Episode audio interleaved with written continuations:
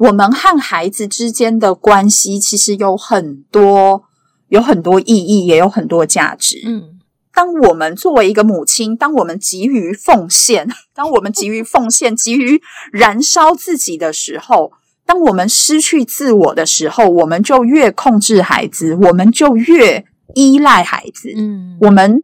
我们在情绪上是是借由孩子来满足自己，嗯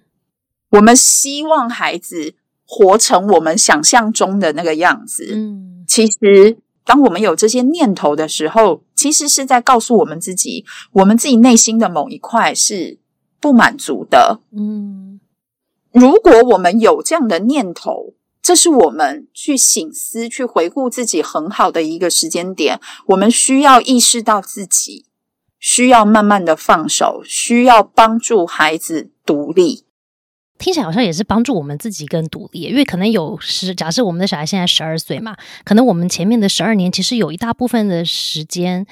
或者是生活重心，其实是我们在依赖孩子去提供我们好像感觉我有意义的人生或是生活啊，因为我在嗯育儿嘛，我在做一个很重要的事情，是真的。可是到他十二岁开始，就其实刚好也遇到我们自己可能在年龄上也有点有点到中年期的那个有没有危机的时刻，很多人就会开始去思考说，那我的人生意义是什么啊？或者是说我的人生下半辈子要做一些什么事情啊？我觉得好像刚好是小孩遇到青少年的阶段，刚好也是爸爸妈妈在遇到自己的那个中年危机的时间点，这也是 蛮有趣的。就是是不是刚刚好在冥冥中的某种安排，他其实是一个青少年，他要去找到他自己的下半辈子的人生，然后同时，其实我们身为父母，我们也好像在做同样的事情，我们好像也要去找到我们自己自己的下半辈子在哪里的一个一个一个状态。